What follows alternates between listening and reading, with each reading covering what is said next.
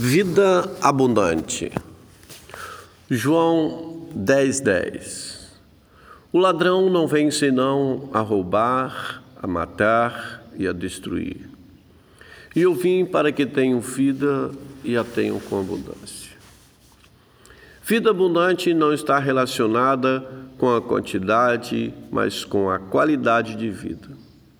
Jesus veio nos mostrar com qualidade de vida Deus como Ele é e o homem como deveria ser. Vivemos num mundo tenso e nervoso. Está tem sido chamada a época da ansiedade, dos enfrentamentos, situações que nos deixam irritada, tenso e que nos roubam a paz interior. As principais causas de ataques do coração e pressão alta são a tensão e o estresse. A cada ano gastam-se 500 milhões de dólares em tranquilizantes que são prescritos para reduzir o ritmo emocional das pessoas.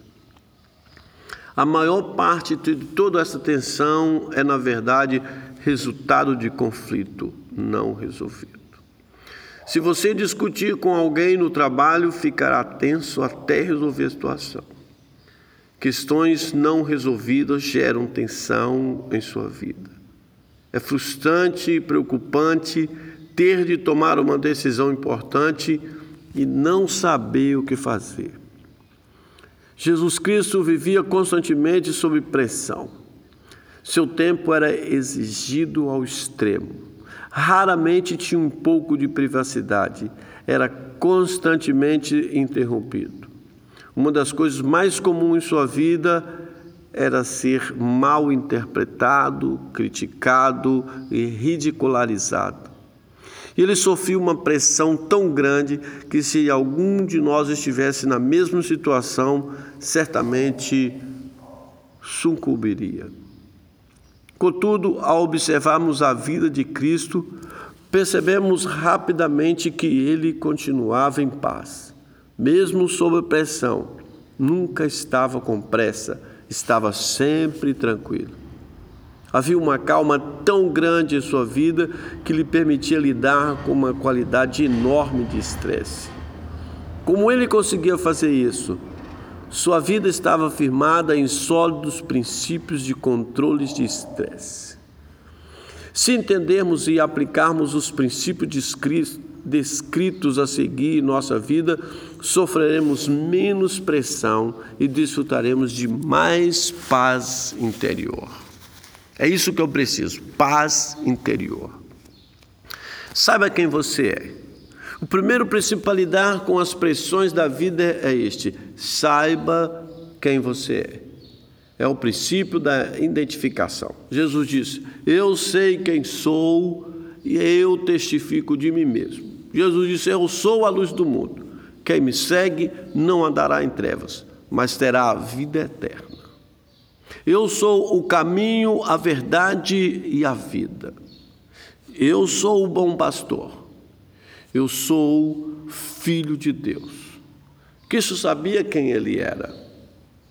Jesus é essencial para controlar o estresse, porque se você não souber quem é, permitirá que o outros manipule e o pressione para você ser alguém que não é.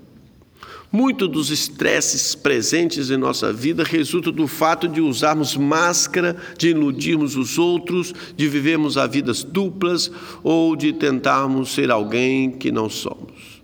A insegurança sempre produz pressão, e quando a fingir e nos conformar, estabelecemos padrões irreais para a nossa vida. E ainda que nos esforcemos ao máximo, não conseguimos atingir aqueles padrões. A primeira atitude para controlar o estresse na vida é saber quem eu sou. Eu sei quem eu sou. Quando sei a pertence, sou filho de Deus. Não fui colocado na terra por acaso, mas sim com um propósito. Glória a Deus. Quem é você? Você sabe quem é você? Saiba a quem você está procurando agradar. O segundo princípio de controle das pressões da vida que observamos na vida de Jesus encontra-se em João 5,30. Por mim mesmo nada posso fazer. Eu julgo apenas como ouço, e o meu julgamento é justo, pois não busco a minha vontade, mas a vontade do Pai que me enviou. O primeiro é este: saiba a quem você está procurando agradar. O princípio é este: saiba a quem você está procurando agradar. Você sabe que não pode agradar a todos, pois quando conseguir agradar a um grupo, outro grupo estará furioso com você. Nem mesmo Deus agradará a todos. Portanto, é tolice tentar fazer algo que Deus não faz. Quando não sabemos o que estamos tentando agradar, caímos em três situações. Ah, na crítica, porque ficamos inquietos quanto aquilo que os outros vão pensar de nós. Na competição, porque ficamos preocupados com a possibilidade de alguém nos passar a perna. No conflito, porque passamos a nos sentir ameaçados quando alguém não concorda conosco. Se eu buscar em primeiro lugar o reino de Deus e a sua justiça, então todas as coisas de que necessito para viver me serão acrescentadas. Isso significa que, se meu alvo for agradar a Deus, minha vida será simplificada. Sempre farei a coisa certa, aquilo que agrada a Deus sem me importar com o que os outros pensam. Outra coisa interessante, saiba o que você quer realizar. Aqui está o terceiro princípio para lidar com as pressões da vida. Ainda que eu mesmo testemunhe em meu favor, meu testemunho é válido, pois sei de onde vim e para onde eu vou. Princípio é este: saiba o que você quer realizar. Cristo diz: sei de onde vim, para onde vou. Se você não planejar sua vida e estabelecer prioridade, então você será pressionado por aquilo que os outros pensam ser importante. No dia a dia, ou você estabelece prioridade ou vive sob pressão. Não há outra opção. Ou você decide o que é prioritário na sua vida, ou permite que outros lhe digam o que é mais importante. Se você não estabelecer prioridades, certamente viverá sob pressão. É muito fácil vivermos sob a tirania daquilo que é urgente e chegarmos ao fim do dia pensando: será que realmente fiz alguma coisa? Gastei muita energia, concluí muitas tarefas, mas realizei algo importante? Muita atividade não implica necessariamente produtividade. É possível que você esteja andando em círculos sem realizar nada. A preparação traz-nos tranquilidade. Em outras palavras, a preparação evita a pressão, mas a procrastinação produz pressão.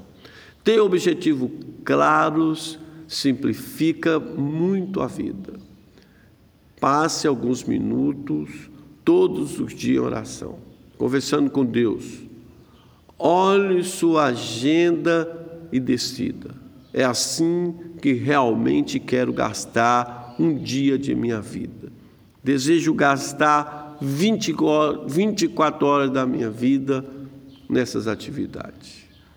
Outra coisa interessante que devemos notar é, concentre-se em uma coisa de cada vez. O quarto princípio para controlar as pressões dá em concentrar-se em uma coisa de cada vez. É o princípio da concentração. Conta-nos um texto bíblico que na cidade de Betânia morava os irmãos Lázaro, Marta e Maria. As duas, certo dia, receberam a visita de Jesus Marta preocupou-se logo em servir o jantar e Jesus e se ocupou com muitos afazeres para recebê-lo. Maria, por sua vez, sentou-se aos pés de Jesus para ouvi-lo. Marta então se dirige a ele e diz: Senhor, não importa que minha irmã deixou-me sozinha para cuidar das coisas, diga a ela que venha me ajudar. Jesus prontamente lhe respondeu: Marta, Marta, você está ansiosa e preocupada com muitas coisas, mas poucas coisas são necessárias, ou apenas uma. Maria, por sua vez, escolheu a melhor parte e essa não lhe será tirada. Jesus sabia a hora certa de cada coisa. No momento de ir para a cruz, ele sabia que aquela hora havia chegado. Continuava fazendo exatamente aquilo que sabia que Deus lhe ordenara fazer: pregar o reino de Deus. Ele era determinado, era persistente. Jesus concentrava seus esforços. No mundo disposto de hoje, concentra-se em estabelecer focos. Exige um grande esforço. Cada vez mais atividades, assessorias são adicionadas àqueles que realizamos no cotidiano. Facebook, WhatsApp, Instagram, compartilhar, curtir, comentar, viraram atividade presente em quase todas as experiências da vida contemporânea. A gente não para um jantar ou almoço sem que seja com, com o celular ligado nas redes sociais ou na frente da televisão. Nessa agitação, perdemos a oportunidade em um momento com uma família e amigos. Não tente fazer tudo sozinho. Um dia, Jesus subiu a um monte e chamou a si aqueles que ele quis, os quais vieram para junto dele. Ele escolheu doze homens, os quais designou apóstolo para que estivesse com ele e pudesse ser enviado a pregar, em outras palavras. Jesus delegou sua autoridade. Este é o quinto princípio. Não tente fazer tudo sozinho. Utilize o princípio da delegação de autoridade. Por que não delegamos atividades? Porque não envolvemos outras pessoas? Por que, que tentamos fazer tudo sozinho? Por duas razões. A primeira delas é o perfeccionismo. Pensamos, se eu quero algo realmente bem feito, preciso fazer eu mesmo. A outra razão pela qual não delegamos atividade é a nossa insegurança. O que acontecerá se eu passar essa responsabilidade para alguém e essa pessoa realizar um serviço melhor para nós? Esse pensamento é um tanto ameaçador. Outra coisa interessante nessa palavra é: faça da oração um hábito pessoal. Com muita frequência, Jesus levantava-se de madrugada quando ainda estava escuro e ia para um lugar deserto para orar. O sexto princípio para controlar pressões da vida é: faça da oração um hábito pessoal. E este é o princípio da meditação. A oração é um poderoso antídoto contra o estresse. É uma ferramenta dada por Deus para que você possa livrar-se de suas ansiedades independentemente de qual ocupado pudesse estar. Jesus tinha como prática habitual passar algum tempo com Deus. Se Jesus reservava um tempo para orar quando estava ocupado, quanto mais eu e você precisamos orar. Algum tempo em silêncio, sozinho com Deus, pode servir de sala de descompressão para o estresse da vida. Conversarmos com Deus em oração, contamos a Ele o que se passa em nossa mente e deixamos que Ele fale conosco enquanto lemos a Bíblia. Muitos de nossos problemas devem ser a nossa incapacidade de permanecer em silêncio. Nós simplesmente não sabemos ficar quieto. Na maioria das vezes, não conseguimos ficar no carro por cinco minutos sem ligar o som. Separe tempo para desfrutar a vida. Guarde isso no seu coração. Separe tempo para desfrutar a vida. Certa vez, os doze discípulos de Jesus reuniram-se em torno dele e contaram-lhe tudo o que havia feito e ensinado. Devido ao grande número de pessoas, iam, vinham e não tinham tempo nem mesmo para comer. Então Jesus lhe disse: Venham comigo para um lugar deserto e descanse um pouco. O sexto princípio para controlar as pressões da vida é: sempre tenha tempo para desfrutar a vida. E o princípio do descanso e da recreação. Jesus olhou para aqueles homens que haviam trabalhado duro e sem descanso e disse: Vocês merecem uma folga hoje. Vamos descansar, vamos parar um pouco. Então eles entraram num barco e remaram até o outro lado do lago e foram descansar no deserto. Uma das razões para Jesus suportar o estresse era a de que ele sabia quando descansar. Não raro ele iam às montanhas ou ao deserto para descansar. Descanso e recreação não são opcionais. Aliás, a importância do descanso é tão grande que Deus o incluiu nos Dez Mandamentos. O sábado foi feito para o homem, porque Deus sabe que a nossa constituição física, mental e emocional necessita de pausa periódicas. Jesus sobreviveu ao estresse porque desfrutava da vida. Meu Deus, que coisa maravilhosa.